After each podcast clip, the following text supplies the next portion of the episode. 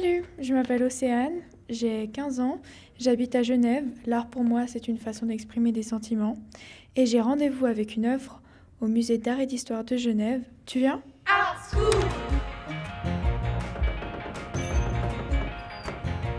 Bonjour. Bonjour. J'ai rendez-vous avec une œuvre de John Armleder qui s'appelle Sans titre. Où est-ce que je peux la trouver?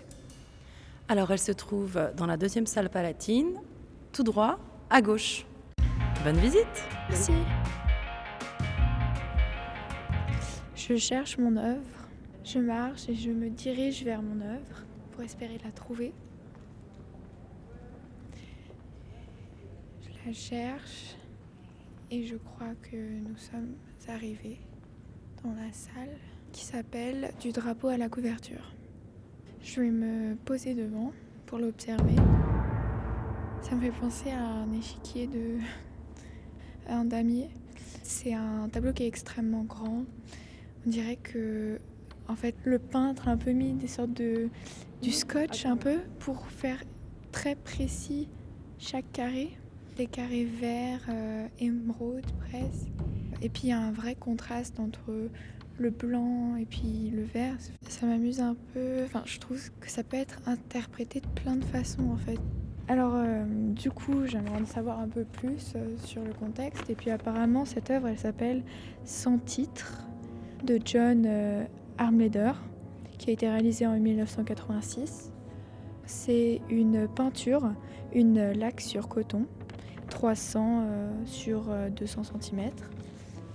Étant donné que le, le titre, c'est sans titre, c'est assez compliqué de, de savoir à quoi il fait référence. Du coup, je trouve justement intéressant que ça laisse vraiment euh, l'interprétation à chaque personne de trouver, euh, de ressentir euh, ce qu'il ressent face à la contemplation de cette œuvre. Personnellement, j'aurais jamais pensé que ça aurait été créé en 1986 parce que je trouve que c'est quelque chose d'assez nouveau en fait. Je trouve ça atemporel. Donc j'ai quelques questions à poser à Jean-Hubert Martin, euh, le curateur de cette euh, exposition. Euh, la première, ce serait pourquoi la placer ici et quelle signification est là la place de cette œuvre dans toute la salle? Parce que je vois bien qu'il y a un plafond où il y a beaucoup de motifs qui sont assez répétitifs et puis il y a beaucoup de, de couleurs, de couleurs chaudes et de couleurs vives ça vous a donné envie de mettre euh, ces œuvres dans cette salle? Pourquoi est-ce que vous avez voulu mettre cette œuvre dans, une, euh, dans un cadre où il y a la représentation des signes astrologiques?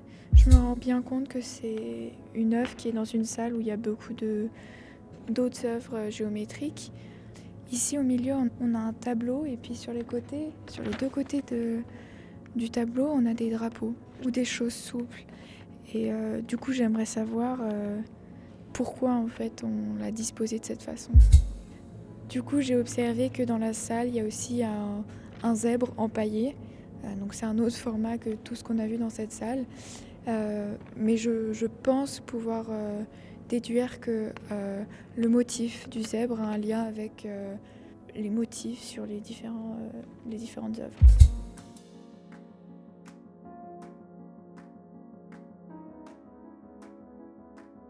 Bonjour Océane.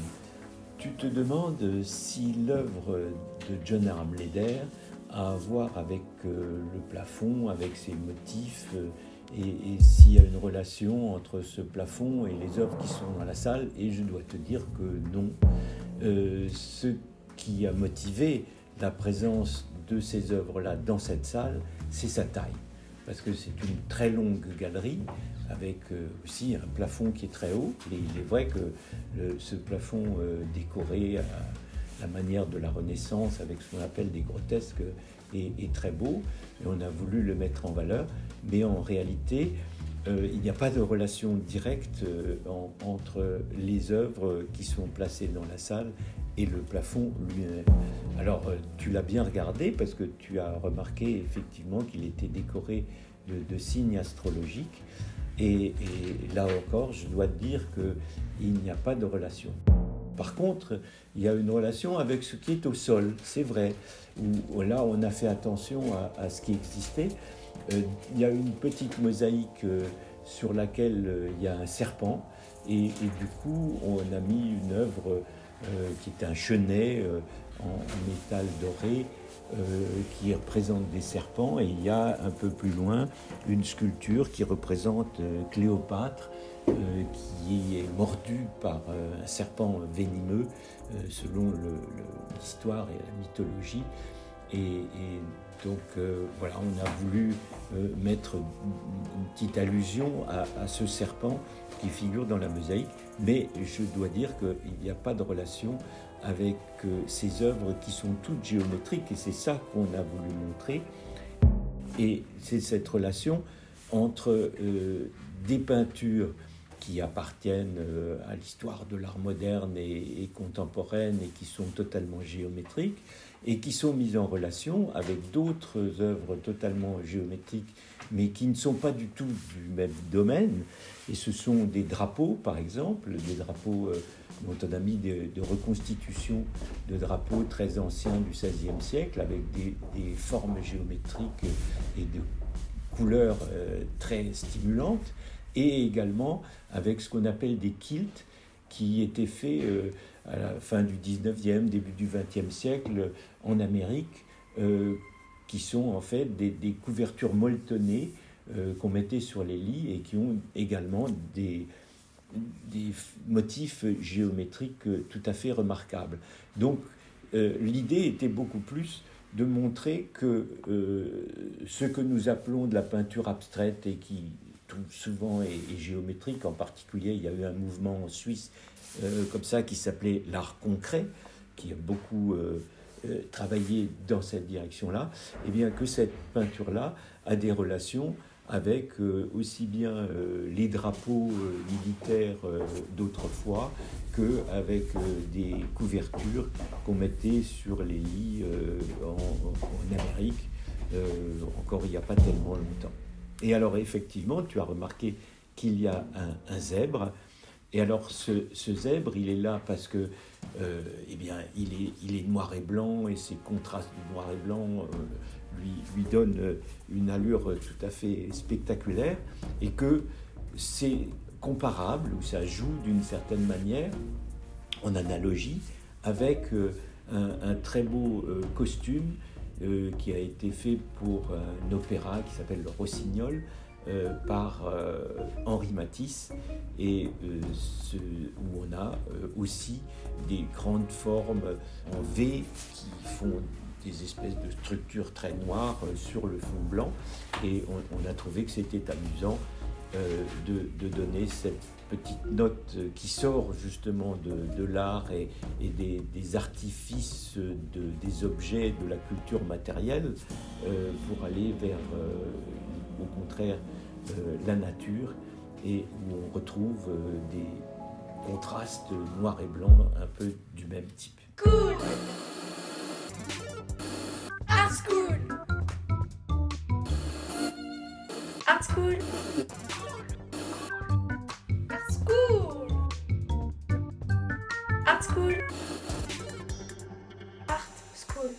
Art School. Autrement dit, Art is cool. C'est un rendez-vous avec une œuvre d'art contemporain suisse, regardée, expertisée et questionnée par des jeunes gens, auxquels répond à sa façon l'artiste qui a réalisé l'œuvre. C'est simple, non? Cool Aujourd'hui, il a été question de 100 titres de John Armleder, examinés par le regard curieux et expert d'Océane. Salut une fois n'est pas coutume dans Art School, nous avons adressé les questions à Jean-Hubert Martin, commissaire de l'exposition Pas besoin d'un dessin. Ne manquez pas d'aller découvrir en vrai l'œuvre dont il était question au Musée d'art et d'histoire de Genève. Et collectionnez l'art contemporain avec vos oreilles. Retrouvez-nous presque chaque semaine pour compléter votre collection avec un nouveau focus sur une œuvre récente d'un ou d'une artiste suisse. Vous trouverez les portraits des jeunes aficionados et aficionadas d'art contemporain, les mini-bios des artistes interviewés, ainsi que les photos des œuvres sur le site www.artschoolonunmot.ch. Si vous souhaitez contribuer au rayonnement du podcast Art School, n'hésitez pas à en parler autour de vous, à vous abonner et à lui attribuer 5 étoiles sur votre plateforme d'écoute. Vous pouvez aussi nous suivre sur Instagram sur le compte young underscore pods. Le podcast Art School est réalisé et diffusé grâce au précieux soutien de la Loterie Romande, de Pro Helvetia, de la Fondation Gandur pour la jeunesse, de la Fondation Ernst Gunner, de la Fondation Hurtli, de la Fondation Sando et du Pourcent culturel Migros. Avec les voix de Florence Grivel pour la version en français et de Stéphane Kiburtz pour la version en allemand. Musique et habillage sonore par Christophe Gonnet. C'est une production Young Pods. Young Pods.